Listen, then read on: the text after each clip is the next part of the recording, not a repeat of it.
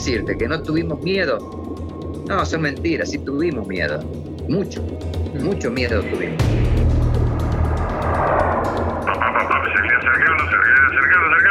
Hasta que escuchamos el lanzamiento de un torpedo.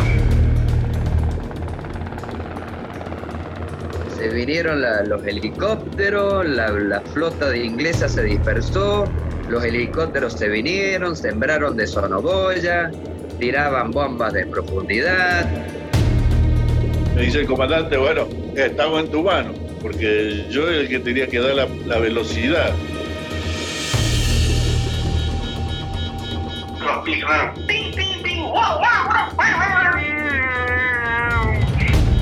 Claro, que teníamos toda la fuerza local arriba, porque éramos este, el único submarino que que quedaba eso.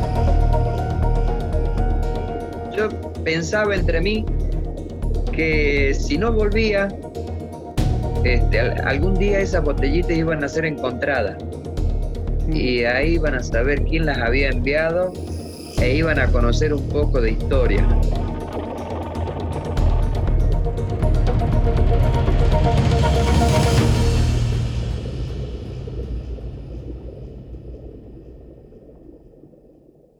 Hola, mi nombre es Eduardo Daniel Lavarelo, soy submarinista, veterano de la Guerra de Malvina. Estuve a bordo del submarino argentino Ara San Luis durante 39 días, 36 de ellos en inmersión, y voy a contarles lo que pocos saben, cómo fue la guerra submarina en las Islas Malvinas.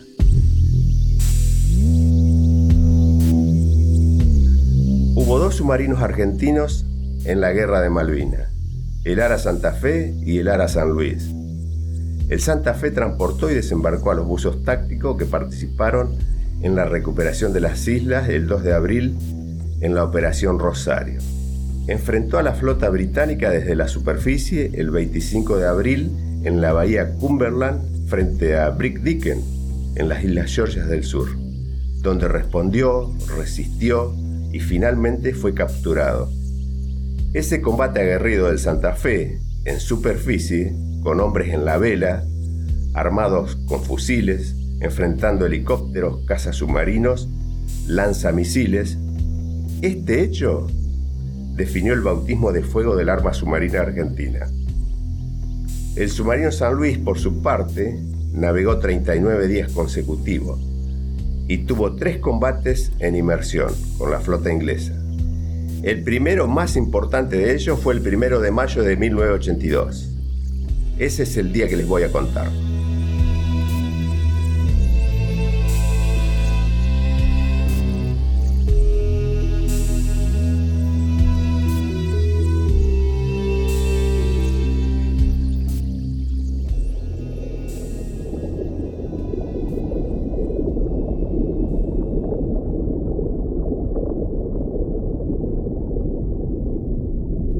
Primero de mayo de 1982, cuando nos encontramos frente a la flota británica, todo a bordo fue silencio y concentración.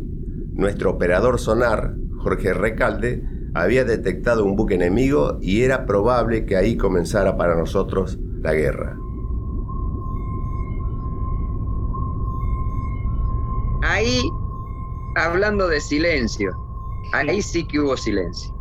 Él es mi compañero de a bordo, Washington el Piti Riveros. La única voz que se escuchaba era la de la Polilla Recalde, porque el tipo tenía un contacto en su pantalla y todos queríamos ver qué era el contacto que él tenía, pero nadie hablaba.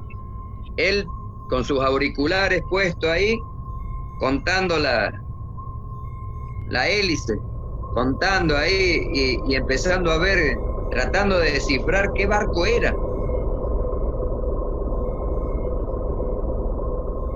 Un submarino en inmersión es una criatura ciega y su única forma de leer el entorno es a través de los sonares, operado por los sonaristas. Y los sonaristas a su vez son personas entrenadas para diferenciar una fragata de una corbeta o una corbeta de un helicóptero, gracias al sonido de sus hélices. Así que cuando nuestro sonarista Recalde dijo rumor hidrofónico, los que se encontraban cerca lo rodearon expectantes y en silencio. Mira, había terminado la guardia porque yo tenía de 4 a 8. Aquí habla mi compañero Oscar Alderete. Me iba a la cucheta. Y de repente nos despierta todo el... Bueno, despierta. Yo no alcancé ni, ni meterme. Este, que habían tocado puesto combate. Y que en las películas suena el gongo de combate, bueno, ahí no se utilizó nada, ¿eh? Nada. Todo en silencio. Nos despertaron a todos individualmente. Una clase de ruido. No nos volvimos locos, fue una cosa, eh, no sé, yo, yo creo que fue hasta muy acertada por parte del comandante, porque después en otras llamadas que tuvimos de cubrir puestos de combate, yo recuerdo que hasta el comandante iba y a los que estaban acostados los despertaba muy suavemente, como si fuese la mamá, y le decía, cubrir puesto de combate. Y saltaba el negro de la cama, ¿viste? Ah, ya iba. Pero no, Ascueta no se desesperaba. Fernando María Ascueta es nuestro comandante, el hombre que comandó toda la patrulla del submarino San Luis en Malvina. Parco, tranquilo y determinado como es, ya sabía desde la noche anterior que tendríamos compañía en nuestra área de patrulla.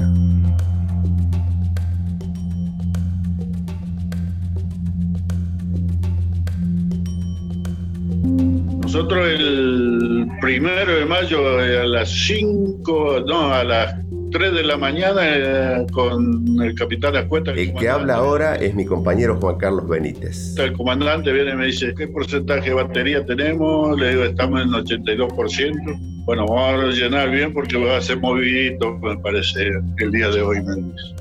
Porque teníamos detectados radares por la alarma de, de radar contramedida y algo había en el aire. Así como en inmersión un submarino detecta la presencia del enemigo a través de los sonares, en superficie lo hace a través del radar. Y aquí hay algo importante, un submarino está diseñado para navegar en inmersión, donde es casi indetectable. Así que esa detección que hizo a través del radar en superficie la hizo tan rápida como pudo, mientras renovaba aire a bordo y recargaba baterías. No nos sorprendió. Este, estábamos dentro de la zona de exclusión. Y este es el último de mis invitados a bordo, Alberto Posquín. Hace dos días que habíamos entrado muy, muy sigilosamente, íbamos ingresando cada vez más, íbamos penetrando la zona, este, hasta que se dio esa circunstancia de que nosotros no topamos con buques ingleses. A muy baja velocidad se producen los ataques de un submarino. El lanzamiento de un torpedo requiere de la articulación de un conjunto de maniobras que pueden durar entre 20 y 30 minutos y el impacto de un torpedo alrededor de 5 minutos dependiendo de la distancia del blanco.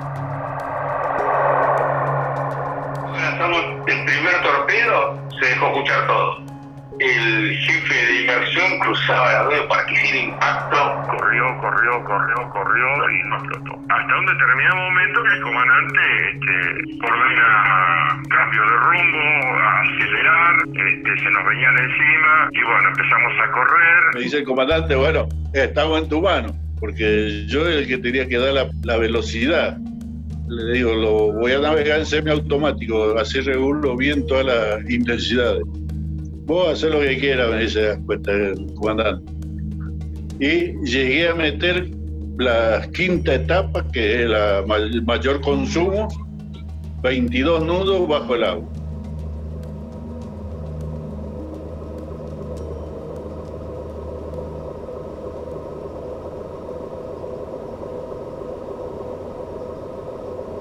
...22 nudos son como 40 kilómetros por hora... En la ruta es un paso lento, pero en inmersión es un Fórmula 1.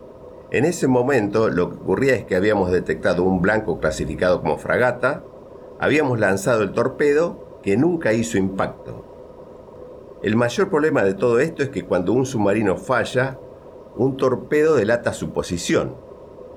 Y como dijimos, la invisibilidad es su éxito en la guerra. Dicho en otras palabras, fallar un torpedo en la guerra es como encender una luz roja en medio de la noche para alertar al enemigo.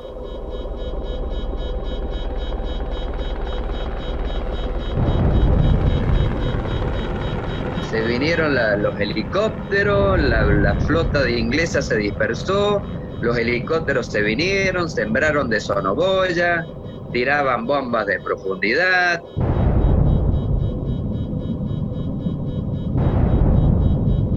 Una de, de, la, de la bomba de profundidad que explotó, le hicieron un cálculo de distancia en el submarino y había explotado a un kilómetro y medio. Te juro de que yo le escuché a un metro y medio mío explotar a esa bomba.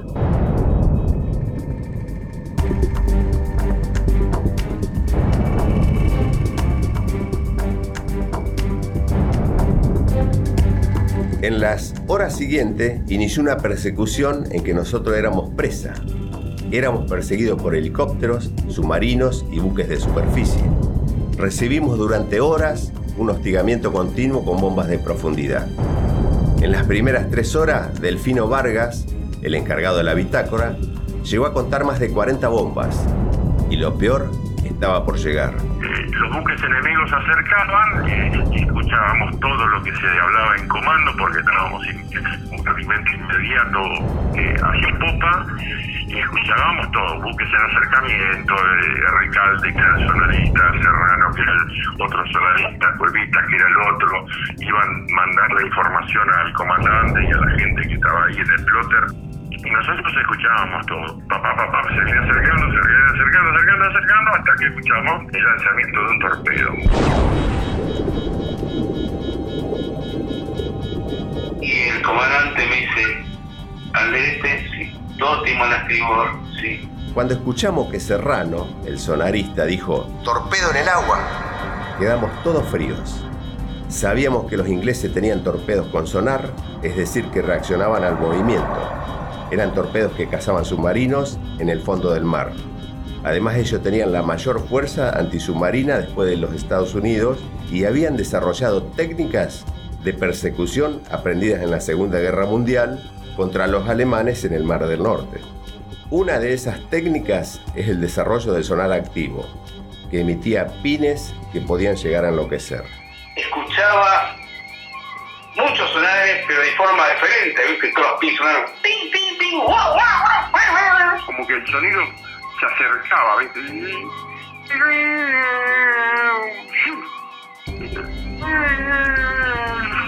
Así, mirá que he navegado un montón y escuché los pines de los sonares nuestros, pero me cansé de escuchar pines, pero estos eran la cosa del loco, ¿no? Y se escuchaba que se venía.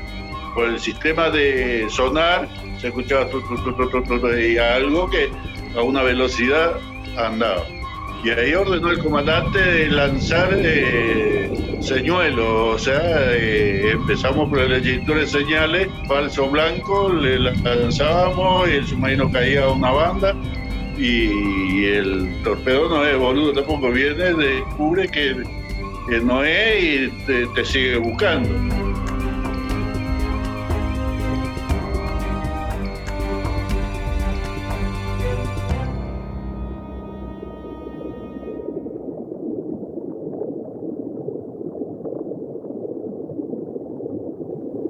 Los señuelos son falsos blancos que hacen burbujas como un alcacerse. Los lanzaban nuestro compañero Alberto González y estaban diseñados para engañar torpedos. Pero estos parecían imposibles de engañar. En medio de todo veníamos ejecutando maniobras de evasión para esquivar el torpedo. Estábamos acorralados en el fondo del mar. Pero extrañamente nos sentimos juntos y hermanados más que nunca en aquel momento entre nosotros y nosotros con el submarino.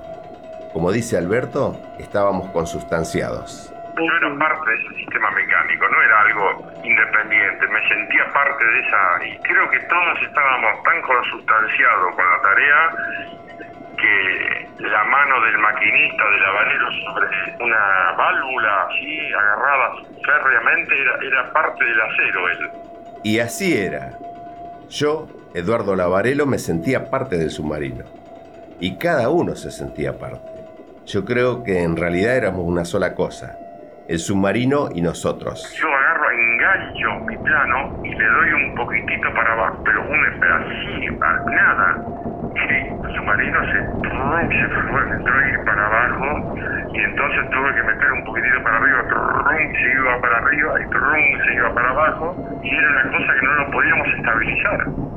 Mientras pasaba todo eso, al derecho 10 grados a la izquierda, 10 grados a la derecha, 10 grados a la izquierda se ve que el torpedo que nos seguía dijo, no, esto es mucho para mí, esto esto, esto, esto no, no, estoy diseñado para seguir un de loco como ese. Encima, este, González tirando al el celular del otro. Así que una vez que lo perdimos, ellos nos mandan helicóptero antisubmarino, los King creo que es, y empezaron a buscarnos con sonares por todos lados y empezaron a tirar bombas de profundidad no tenía loco, hasta que como a las dos, a la una, a las dos de la mañana lo fuimos al fondo, hicimos patito en el fondo sin saber, eh, a seis nudos.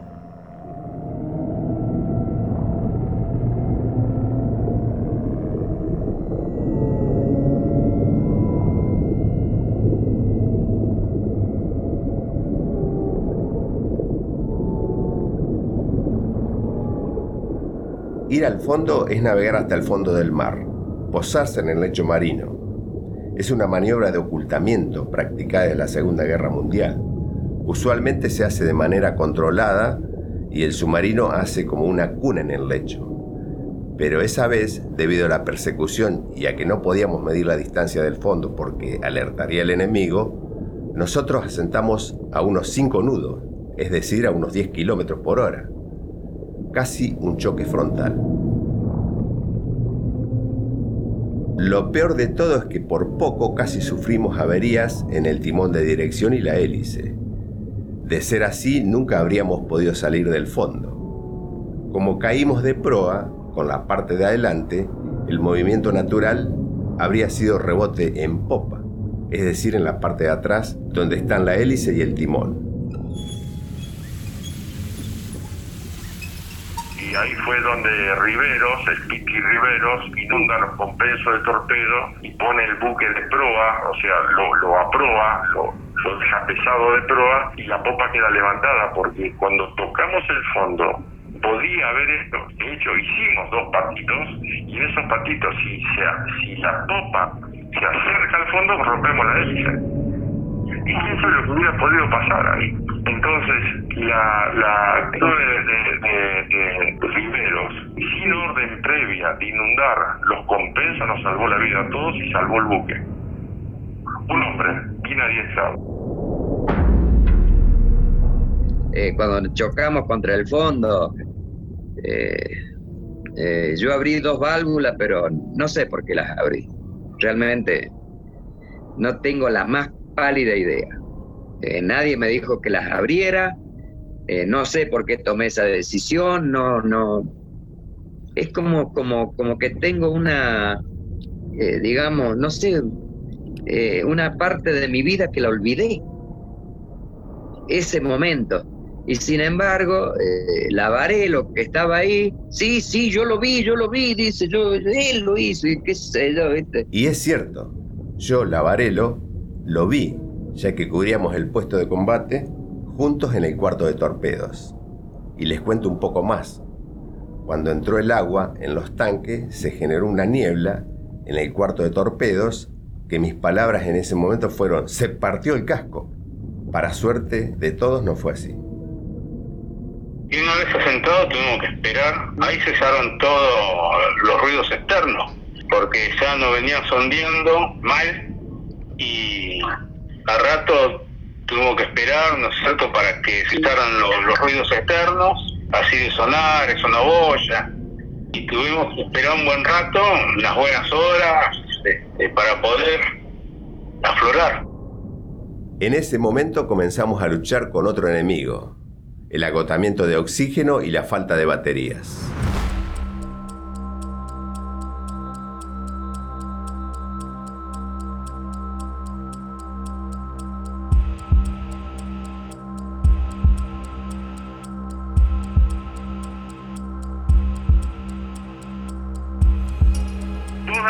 Corrida previa que tuvimos corriendo, las baterías se fueron a un 20%, quedaba remanente de baterías.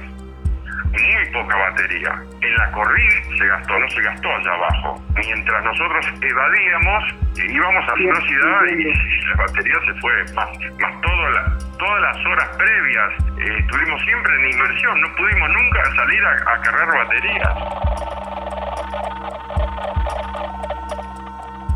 yo estaba sentado debajo, así, subiendo un poco la mirada hacia la izquierda, yo tenía el detector de hidrógeno, de, sí, de CO2. O sea, yo estaba, y todos los que estábamos ahí teníamos un poquitito la mirada siempre puesta cómo subía el CO2 y la, y la falta de oxígeno, ¿no? Ahí fue donde Guaraz, el enfermero, tuvo que dosar oxígeno.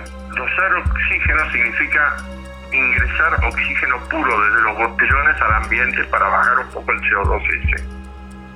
También se puede morir por falta de oxígeno, no hace falta una bomba inglesa para morirse.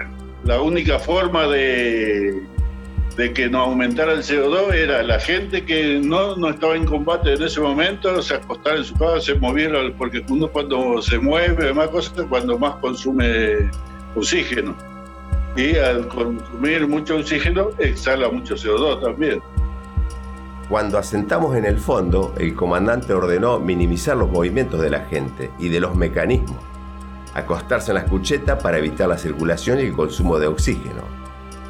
Todo a bordo era una penumbra, silencio y quietud.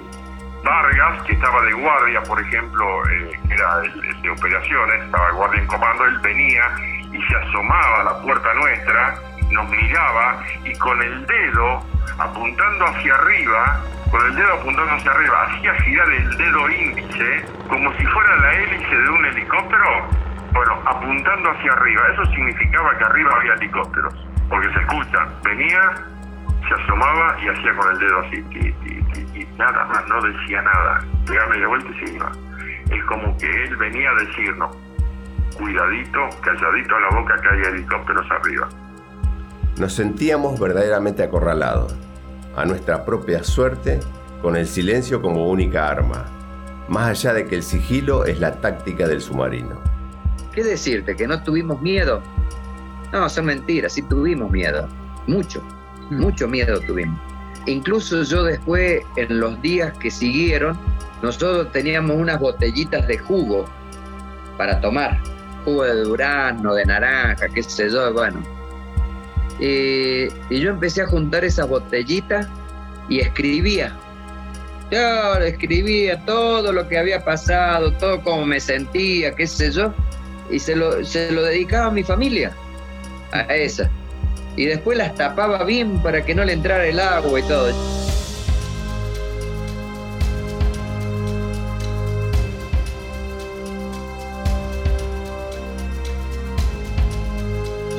Pensaba entre mí que si no volvía, este, algún día esas botellitas iban a ser encontradas mm. y ahí iban a saber quién las había enviado e iban a conocer un poco de historia.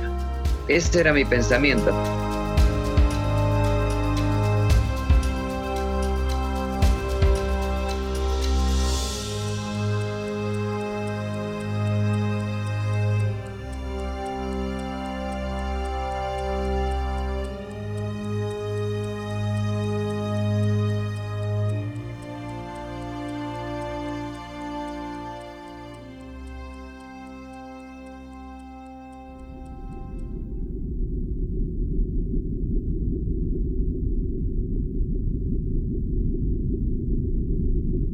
Cosa que yo recuerdo era este, al comandante, capitán Ascueta, recorriendo el buque, él tenía un suéter azul este, con hombreras y, y recorría el buque y mm, le daba una palmadita cada tanto a alguno y preguntaba cómo estábamos, que todo estaba bien, que esto, que lo otro.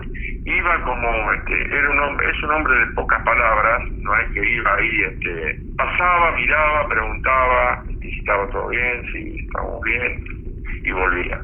O sea, ese simple hecho de verlo él recorriendo su barco y, preguntándole a su gente cómo está, este, nos reconfortaba, porque nosotros decíamos, bien señor, bien señor, No, que oh, estoy, eh, no, bien, señor. Y eso, este, tengo un, un, gran orgullo de mis compañeros de, de, de, esa respuesta, ¿no? Dentro de todo soy optimista, va, me considero optimista. Yo, pensaba, y mirá a lo que nos aferramos, ¿no? Bushwell decía así, a mí me dijo una, una gitana, una gitana me dijo que nosotros íbamos a volver. Y entre lo retérico y lo bíblico, a las noches nos, nos rezaba Cuevita, este, nos daba así un, un, toque de esperanza, ¿entendés? Aparte, no, nunca, nunca pensé que no íbamos a volver. Y finalmente volvimos. Nos costó y mucho.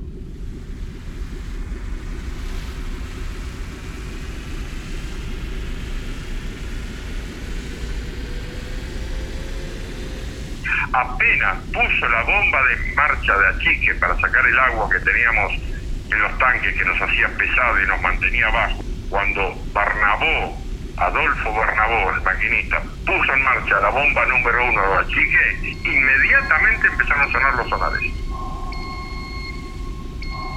Es como que, imagínate vos, este, un dibujito que están cuatro o cinco puntos quietos aparece un ruido y se entran a mover todo así, pi, pi, pi, pi, empiezan la búsqueda. Claro, que teníamos toda la fuerza local arriba, porque éramos el único submarino que, que, les quedaba eso. Y ya sabían que Santa Fe, este, o sea, lo habían capturado y no estaba. Salta quedó inactivo y, nos quedaban, quedamos nosotros. Nos, nos están persiguiendo porque para eso representaba una amenaza. Vos imaginate de que nosotros lo veíamos al submarino eh, que estaba sentado en el fondo del mar y lo teníamos a 55 metros, ponele, y le empezaban a mandar aire al, a los tanques de lastre para desalojar el agua. Y miramos el manómetro y seguía en 55 y seguía y seguía y seguía y seguía hasta que por ahí lo veíamos 54 y ahí nos dábamos cuenta que había despegado. Y un ratito más y 53. Imagínate la velocidad que tenía para, para ir subiendo, era una cosa terriblemente lenta. A lo mejor un metro lo cubría, no sé, pasaban cinco minutos para, para cubrir un metro menos. Era muy lento. Despegar del fondo es una operación muy lenta. Como el submarino está sumamente pesado, porque necesita sentarse, hay que alivianarlo. Y eso se hace con bombas de achique, sacando de los tanques el agua que lo hace pesado. Así que poco a poco y sin hacer mucho ruido, ni dar mucha propulsión, fuimos despegando. El comandante ordenó seguir eh, sacando agua y despegamos del fondo y a un nudo más otro nudo que nos daba la corriente, porque Ascueta lo que hizo eso, aprovechó la corriente, hay muy fuertes corrientes allá abajo. Puso un nudo de máquina prácticamente imperceptible al oído de un sonadista y más la, la, la, corriente, eh, fuimos a esa ínfima velocidad moviéndonos y, escapando de, y así, así nos fuimos.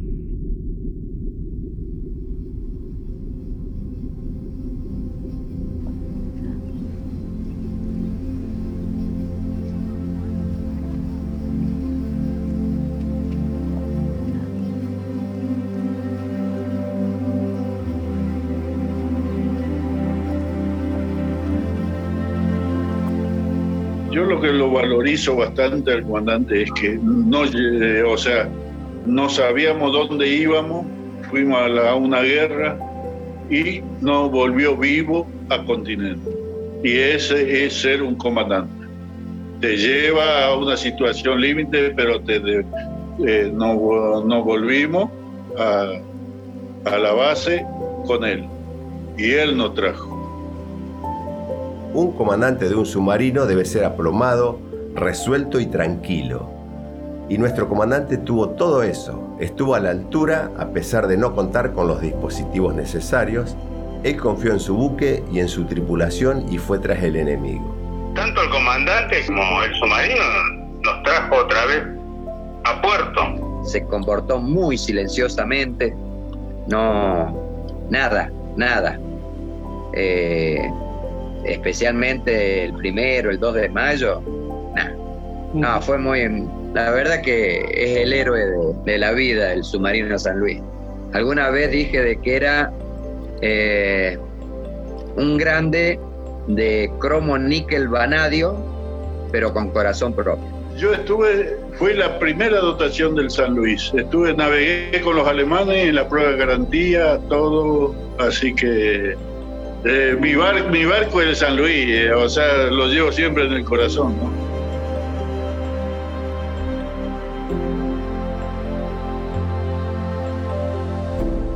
A nuestro querido Sumario San Luis, todo lo llevamos en el espíritu y en el corazón. Todo lo recordamos. Algunas veces hasta soñamos con él. Y le agradecemos por habernos llevado y traído a salvo. Nuestro San Luis lo llevaron a dique seco por una reparación de media vida y nunca volvió a salir. El gobierno de la época no quiso invertir en él, a pesar de que aún estaba en condiciones de hacerse operativo. Por orden del Estado Mayor de la Armada, número 69-95 Charlie, el submarino pasó a condición de reserva y por decreto número 364 del 23 de abril de 1997 se lo declaró en desuso, facultando a la Armada Argentina para su venta, o por considerar que fue una de las unidades que más se destacó en las operaciones de combates en Malvinas, tratar de convertirlo en museo a través de una iniciativa privada, para poner en relieve su situación en dicha guerra. La Armada Argentina decidió conservarlo en reserva y darlo de baja en 1997. Al radiarlo le sacaron sus circuitos, reutilizaron sus partes y dejaron su casco bajo el sol. Hoy sigue ahí, quemándose lejos del mar, envejeciendo solo pero nosotros queremos pensar que está envejeciendo igual que todos nosotros, lento y con dignidad.